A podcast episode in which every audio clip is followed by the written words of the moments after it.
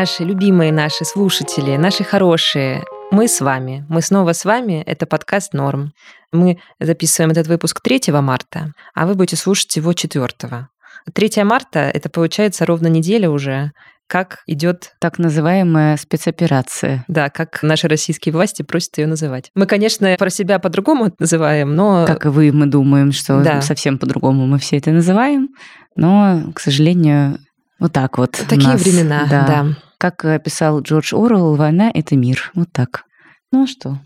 Цитаты из классиков. Да. Честно говоря, у нас нет особой адженды, о чем мы сегодня будем говорить. Мы хотели сегодня поговорить друг с другом о том, как мы эту неделю пережили и какие у нас вообще переживания и чувства, и поспрашивать наших знакомых, которые тоже сейчас справляются таким образом, что переводят как-то фокус со своих внутренних переживаний на помощь другим людям, на какие-то активистские проекты, на волонтерство. Ну, в общем, хотели таким образом рассказать вам о том, как вообще можно справляться и как справляются самые разные люди вокруг нас. Ну, не знаю, может быть, даже сначала поговорим о том, что у нас за эту неделю произошло и какие стадии мы прошли. Ты как провела эту неделю? Меня зовут Даша Черкутинова, я, кажется, не представилась вначале. Меня Настя Курганская, извините. Да, я хочу сказать, что, конечно, мы выходим с Настей в эфир, потому что нам кажется, я в этом не уверена, но нам кажется, что, может быть, это кому-то поможет, ну, может быть, кто-то из наших слушателей нас услышит и как-то не знаю, успокоится или немножечко найдет какую-то в этом опору, заземление. Мы сидим в Москве, понятное дело, никуда не двигаемся. Мы знаем, что у нас много слушателей слушательниц в разных странах мира. У нас очень много слушателей в Украине, и у нас нет просто слов вообще, чтобы выразить как-то наше сочувствие и нашу боль за вас. Мы в этом выпуске вернемся к первому и второму выпуску нашего вот этого сезона. Выпуск «Что такое счастье», в котором мы говорили о том, что человек, который не переводит фокус себя на других, не может быть по-настоящему счастлив. А человек, который старается в любой ситуации быть полезным кому-то другому и заботиться о ком-то другом, он даже в самой ужасной ситуации на свете, как писал Виктор Франкл, к которому мы очень часто обращаемся в нашем подкасте, да. он может найти какую-то опору, поддержку и почувствовать себя лучше. Поэтому такой вот у нас сегодня выпуск.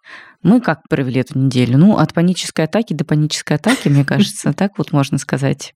Вот. Ну, то есть отдавая себе отчет в том, что мы реально далеко не в худшем положении из людей, которые оказались в эпицентре этого конфликта, далеко не в самом худшем. И мне даже как-то неловко немножко говорить про себя. Но вот так, от панической атаки до панической атаки. У меня разные были состояния. Но я хочу тоже оговориться, что-то вот я сижу, хохочу, время от времени. Я хочу сказать, вы знаете, друзья, что это такая защитная реакция, которая помогает как-то справляться с наступившими переживаниями. Как написал кто-то из моих френдов в Твиттере, жизнью в ядерной диктатуре в ожидании дефолта. Это вот то, что сейчас помогает эм, справляться. Чувство юмора, какие-то близкие рядом и так далее. Но я хочу выделить несколько важных, наверное, хайлайтов моей недели, вот этой прошедшей. Во-первых, я хочу сказать, что где-то с выходных огромное количество моих друзей начало уезжать из э, Москвы и вообще из страны по разным причинам, в общем, понятным.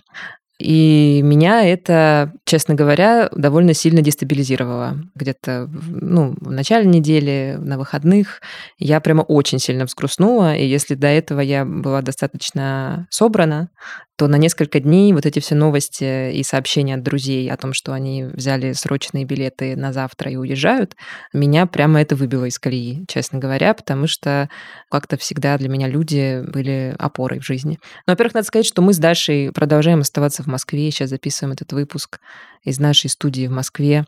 И как-то, в принципе, вчера и позавчера, мне кажется, что меня очень сильно поддерживали переписки с самыми разными друзьями и самыми разными близкими, в которых мы делились своими переживаниями. Конечно, в основном люди, практически все, которым я пишу, ну как ты там, отвечают мне, что они, ну как сказать, цензурно, в шоке, да, потому что кто-то в эти дни ходит на какие-то антивоенные акции и потом сидит 12 часов в автозаке, едет в суд, получает сроки и так далее. Кто-то в эти дни пытается вывести срочно своих родственников из страны. Кто-то пытается работать и, не знаю, информировать людей, делать какие-то проекты или постить какой-то контент, или, в общем, собирать монологи украинцев или еще что-то такое. Все справляются как-то. Кажется, что все переживают очень большое горе, очень большую травму прямо сейчас и очень большую скорбь но как-то стараются вот с этим справляться. Собственно, вот мои хайлайты недели — это то, что все вокруг меня уезжают, и вначале это меня совершенно выбило из колеи, но сейчас уже стало попроще. Сейчас уже просто уже никуда не уедешь. Сейчас уже и сам никуда не уедешь. Уезжать-то не хочется. И родные здесь, и вообще как-то грустно. Но я вот нашла поддержку в общении с другими ты знаешь, потому что в какой-то момент я поняла вот где-то дня три назад, что все вот эти внутренние переживания стали просто уничтожать меня уже изнутри, и я просто не могу, не могу им больше отдаваться вообще никак. И я стала писать абсолютно всем своим знакомым и всем своим близким друзьям вот эти апокалиптические сообщения. Я думаю, сейчас многие наши слушатели получают и отправляют такие сообщения тоже, и это интересно, это такие хроники э, апокалипсиса, о которых мы, наверное, потом будем вспоминать. Начинаешь писать каким-то неожиданным людям, с которыми ты не общался по полгода, ну, я, по крайней мере, у меня такая копинг-стратегия, я спрашиваю, ну, как ты там? Ну, что ты там? Мне тоже пишут люди. Какие-то начали писать э, мужчины, с которыми я не общалась год. Ну, как ты там? Ну, что ты там? Я тоже так поступаю. Несколько, кстати, моих знакомых пар, наверняка вы тоже видели в Инстаграме, возможно, такие кейсы. Несколько моих знакомых пар расписались в эти дни, чтобы как бы встречать конец света в каком-то юридическом статусе. Или бежать В юридическом статусе, пытаться да. от него бежать. Люди все с одной стороны, в каких-то панических состояниях, а с другой стороны, возможно, это нам всем сейчас помогает, вот эта экстренная связь с другими и фокус на других. И в целом меня это немного воодушевляет, и я даже нашла в этом сейчас какой-то смысл, как мне кажется, в попытке поделиться своим ресурсом с другими людьми. Да, я тоже стараюсь идти по пути уменьшения энтропии и быть внимательной, доброй, ласковой и терпимой ко всем вокруг, бесконечно говорить всем спасибо за самые разные вещи, за понимание, за любовь, за то, что мы вместе, за то, что у нас э, хорошие отношения, за то, что мы друг друга поддерживаем, за то, что мы друг у друга есть, самым-самым разным людям в моей жизни, друзьям, близким, родственникам, котам. А надо сказать, кстати, что еще особенность вот этих последних дней, насколько я вижу и по себе, и по своим друзьям, это вот разные разговоры с родственниками, да. Да, с которыми мы все сейчас пытаемся как-то найти общий язык, при том, что мы все черпаем информацию, кажется, из разных источников о том, что сейчас происходит в Украине. Угу. Но у меня, кстати, в общем, наверное, к радости моей сейчас уже достаточно тепло проходят разговоры с мамой. Я ей все объяснила, как я смотрю на ситуацию. И хотя моя мама человек, ну, наверное, немножко других политических взглядов, но мне кажется, что она отнеслась с принятием и с любовью mm-hmm. ко мне, и в целом меня это тоже очень, очень-очень поддержало. Я очень надеюсь, что, что мы все как-то сможем, как вот в нашем прошлом выпуске говорила э, психолог э, нашей героини Мария Бабаева, мы сможем все как-то с нашими родителями и вообще близкими, ну, договориться, как бы сконцентрировавшись на том, что нас соединяет, mm-hmm. а не то, что нас разъединяет. И хотелось бы верить, конечно, в то, что получится это. Да, с большим сочувствием относимся к тем, кого разделяет эта тема и с родными, и с друзьями. Я думаю, что мы чуть позже, когда, ну, знаете, как-то вот мы сами тоже вернемся да, в какое-то более рабочее состояние, нежели сейчас. Потому что сейчас, конечно, тяжело вообще создавать какой-то контент в эти дни, и нам тоже.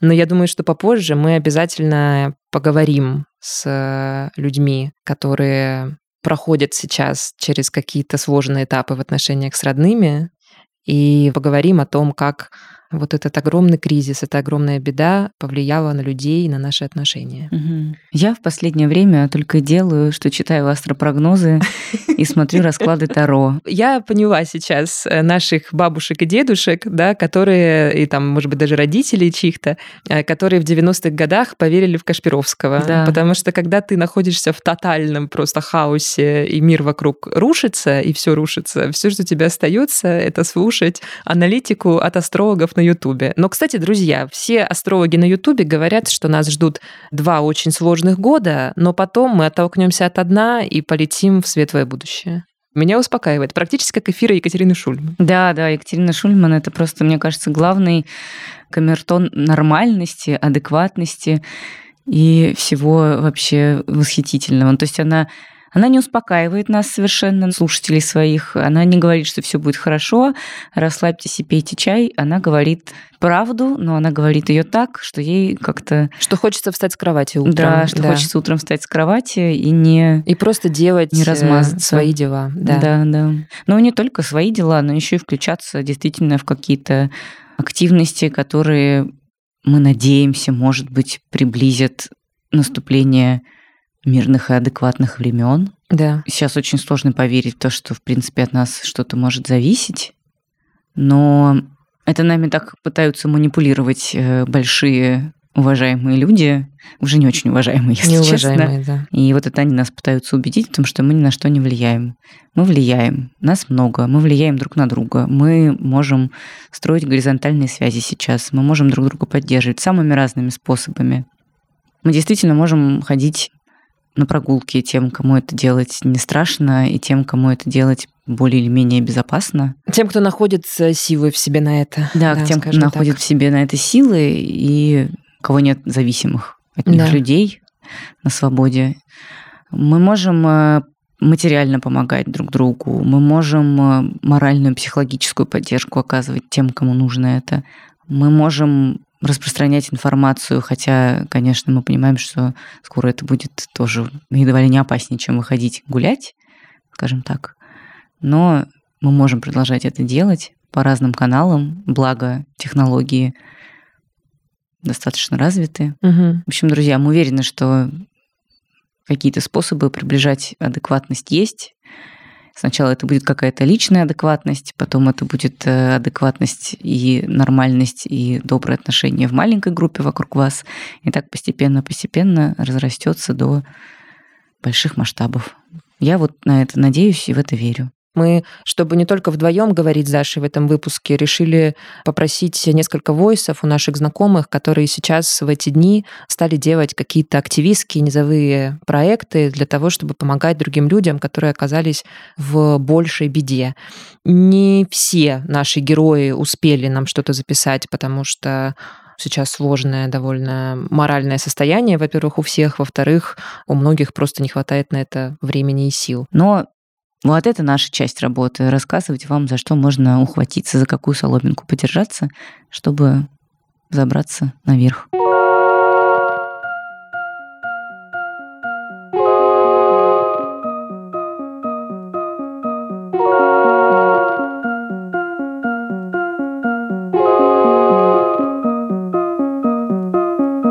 Привет, меня зовут Настя Чуковская, я живу в Будапеште. В обычной жизни веду блог о детских книгах Happy Family Books и занимаюсь образовательными проектами для детей и взрослых. Сейчас э, у меня перерыв в работе, я взяла выходные, потому что у нас в Будапеште наплыв беженцев из Украины. Сюда пересекли границу где-то на сегодняшний день 120 тысяч человек, и требуется помощь. Мои контакты раздают люди, которые меня знают, э, передают своим друзьям, которые едут из Киева, из Харькова, от откуда угодно. И я уже занимаюсь координацией, расселением, селю к нам, стараюсь как-то помочь. Я сама была в Москве еще на прошлой неделе и быстро вылетела, как только прочитала новости 24 числа. Мне хватило, да, одного прочтения, чтобы понять, что очень скоро, возможно, я не смогу вылететь обратно к семье. Я быстро вылетела, и, конечно, я была абсолютно размазана, так же, как и наверняка все вы. Было абсолютное, конечно, ощущение, что, ну все, просто пропала опора. Я вообще не поняла, чем я занималась все эти годы до, зачем я занималась образованием, чего я хотела добиться, какие детские книги.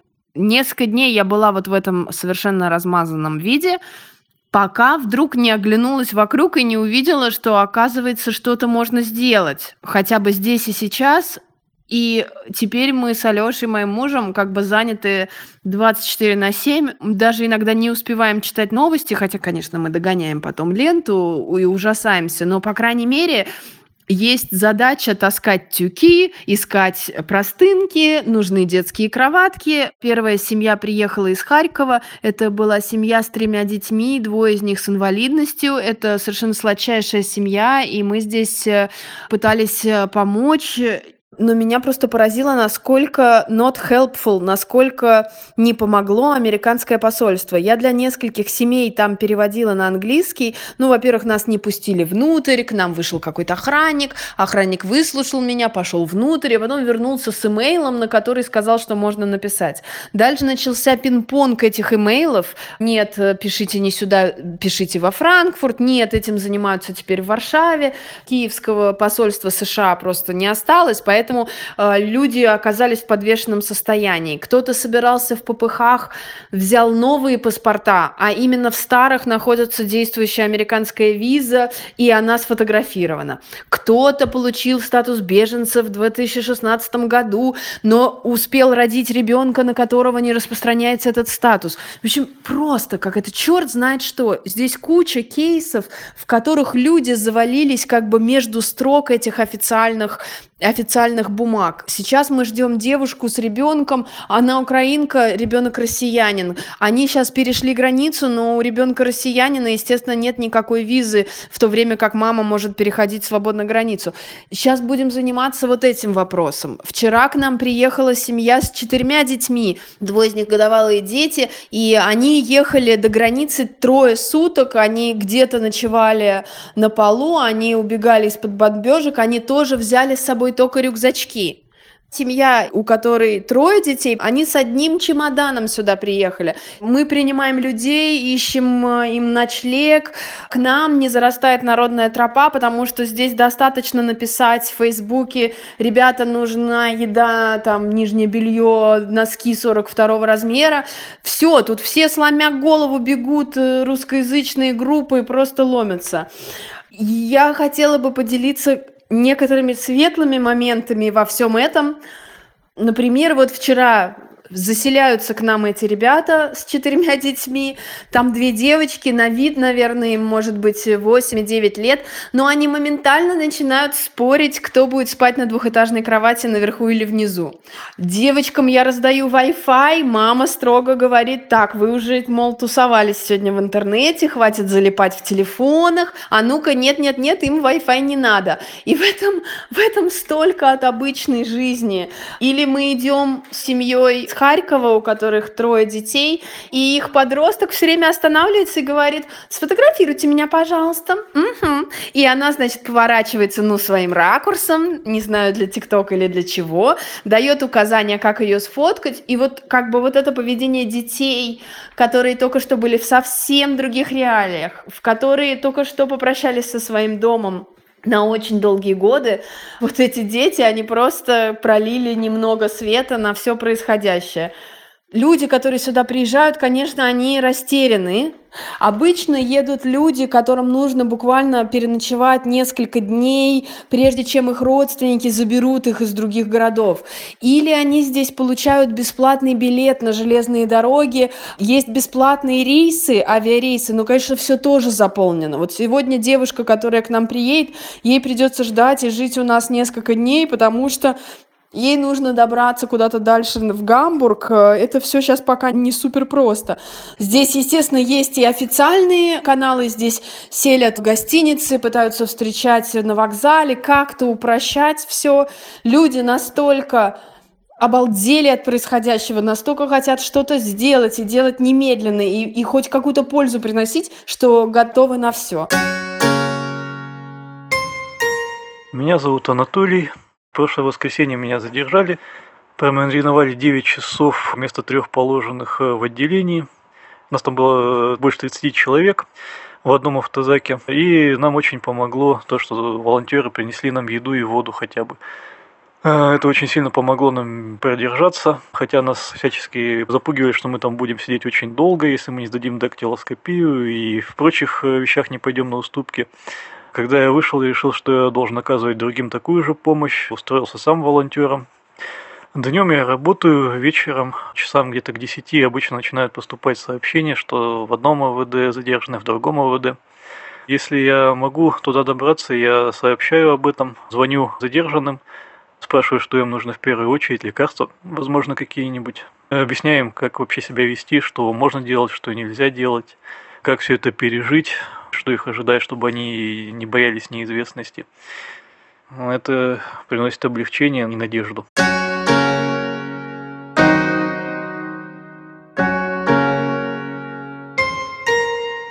Кажется, на второй или третий день текущих событий я поняла, что помимо того проекта, который я делаю вместе с моей любимой Ксуксой Красильниковой, где мы помогаем ну, такому неопределенному кругу женщин и даже немножко мужчин, я захотела помочь кому-то конкретному. Это говорит Маша Карнович Валуа.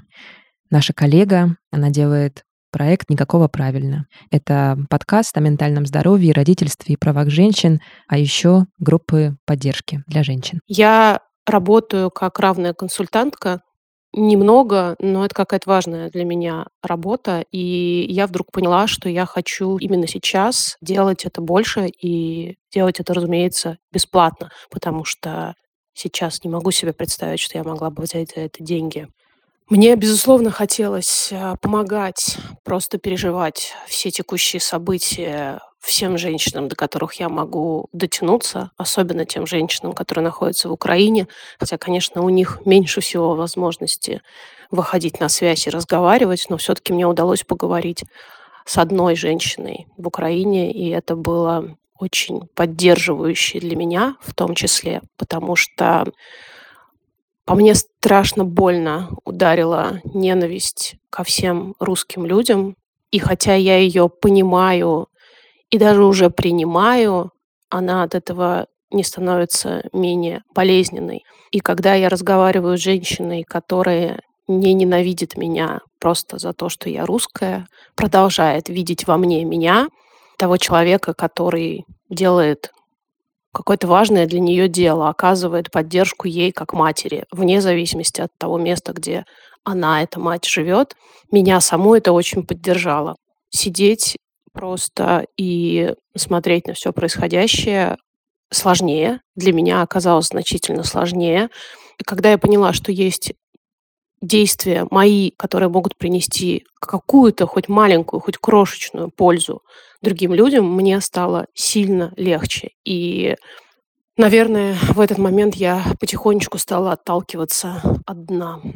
Женщины говорят в основном о страхе, конечно, как и все люди вообще сейчас. Говорят о боли, говорят о неизвестности, говорят о непонимании, о неуверенности в себе, своих возможностях, о том, что жизнь рухнула, ее больше нет. Об этом говорят женщины по обе стороны границы. Жизнь рухнула и там, и там. Говорят, что страшно за детей. Особенно те, у кого дети постарше, особенно те, у кого дети мальчики. Говорят о любви, говорят о том, что мы все равно остаемся людьми, и что мы, матери, думаем сейчас в основном о том, как нам спасти наших детей физически и психологически тоже. И что нам всем потом нужно будет сделать, чтобы дать им какой-то новый мир. А мои чувства, они те же самые. Периодически сковывает совершенно животный страх, Потом это сменяется огромной болью, почти физической. Я чувствую ее где-то в груди. Мне кажется, что у меня там что-то такое рвется на части. При этом во мне много силы сейчас. Наверное, это тоже понимание, что я ответственна за своего ребенка, который не может о себе позаботиться, и я должна позаботиться о нем. Я человек, который очень долго, очень много лет, мне почти 40, и очень-очень много лет из своей жизни у меня не было доступа к слезам. Так бывает. Люди, которым запрещали плакать в детстве, иногда не могут плакать, будучи взрослыми. И в какой-то момент я послушала одну песню, и портал к слезам открылся. и теперь он не закрывается вообще. Я плачу мелкими перебежками, то есть я рыдаю, я рыдаю в голос, делаю все, что просит мое тело в этот момент, трясусь, падаю на пол, что угодно. Выглядит очень фриково, но после того, как я отрыдала, я могу вытереть слезы, выдохнуть и идти делать дальше свое дело. И так все время по кругу, и мне кажется, это мне сейчас очень помогает выживать, потому что если бы я действовала по своему обыкновению, то есть замораживалась, собиралась в комок и как э, ледокол шла бы к своей цели, сметая на своем пути все преграды, то это бы очень плохо закончилось. По крайней мере, моя история показывает, что обычно у меня в жизни это очень плохо заканчивается, приводит к болезням, приводит к срывам, к очень глубокой депрессии. И я хочу верить, что моя способность сейчас проживать все эти чувства прямо сейчас, вот когда они прямо есть, в этот момент проживать, она, эта способность поможет мне не получить, может быть, в будущем чуть меньшую травму, а травма все равно будет, чем могло бы быть. Я бесконечно богатый человек, потому что у меня сейчас много прекрасных коллег, друзей, единомышленников и единомышленниц, которые просто помогают мне выжить. И нет ничего дороже людей, которых я могу обнимать когда я плачу или когда они плачут, и сохранять в своем сердце только любовь и никакой ненависти. Стараюсь очень сильно заботиться о себе в этой ситуации, потому что я понимаю, что как только я кончусь, кончится моя помощь. Поэтому я беру консультации на утро это мое самое продуктивное время. После того, как мой мозг отдохнул, моя психика работает лучше и, соответственно, может переваривать больше. Поэтому я беру утренние консультации. Э, я делаю между консультациями перерывы, чтобы в этот момент я могла заняться чем-то еще, подвигаться, отвлечься, чтобы не перенапрягать психику. Дело в том, что я сама человек, который живет с э, ментальными расстройствами, и мне приходится делать на это скидку, а, мне приходится как-то усиленно заботиться о своей психике в этом смысле. Но, тем не менее, я понимаю, что у меня есть какой-то ресурс, который я могу выделить, и я провожу консультации онлайн по Zoom а, со всеми женщинами, кто хочет со мной поговорить. Это а, украинки, которые сейчас не в Украине. А была одна украинка, которая сейчас дома.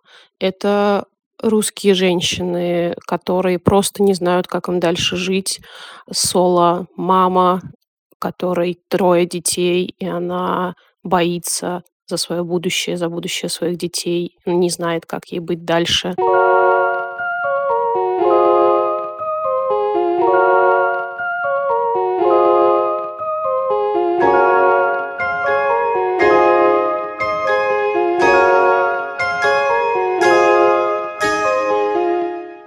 В общем, друзья, держитесь друг за друга обязательно и будьте с близкими. Самое, мне кажется, сейчас главное — это быть с близкими, с друзьями, с тем, кто вам доступен, поддерживать друг друга любыми способами возможными. Это все, что нам доступно в эти тяжелые, страшные действительно дни. И то, что нас спасет. По итогу я уверена, что мы в том или ином формате переживем эти страшные недели и месяцы, может быть, даже годы, и будем поддерживать друг друга. Дорогие, еще э, такая, наверное, просьба. Э, мы постараемся выходить каждую пятницу для того, ну, и для того, чтобы сами как-то рефлексировать, что вообще происходит вокруг, и для того, чтобы быть с вами, потому что нам пишут часто, что подкаст сейчас поддерживает, и я сама тоже, когда слушаю свои любимые разговорные подкасты, я чувствую, что меня это как-то поддерживает, потому что я слушаю чужую рефлексию. Но если у вас есть какие-то пожелания, например, о чем бы вам особенно сейчас сейчас хотелось слышать в нашем подкасте, пожалуйста, пишите в комментарии в Apple подкастах, пишите в нашем Телеграме, в Инстаграме. Они есть всегда в описании эпизода. Что вы сейчас хотите слушать в подкасте «Норм». Желаем вам здоровья. Здоровья, безопасности, Безопасности. берегите себя и берегите близких. Да, и чтобы поскорее все-таки все это стабилизировалось. Надеемся, что скоро будет мир. Это был подкаст «Норм». Дорогие, очень любим вас. Слушайте нас через неделю. Мы обязательно выйдем в следующую пятницу. Да. Меня зовут Настя Курганская. Меня зовут Даша Черкудинова. Огромная поддержка всем. Пока. Пока.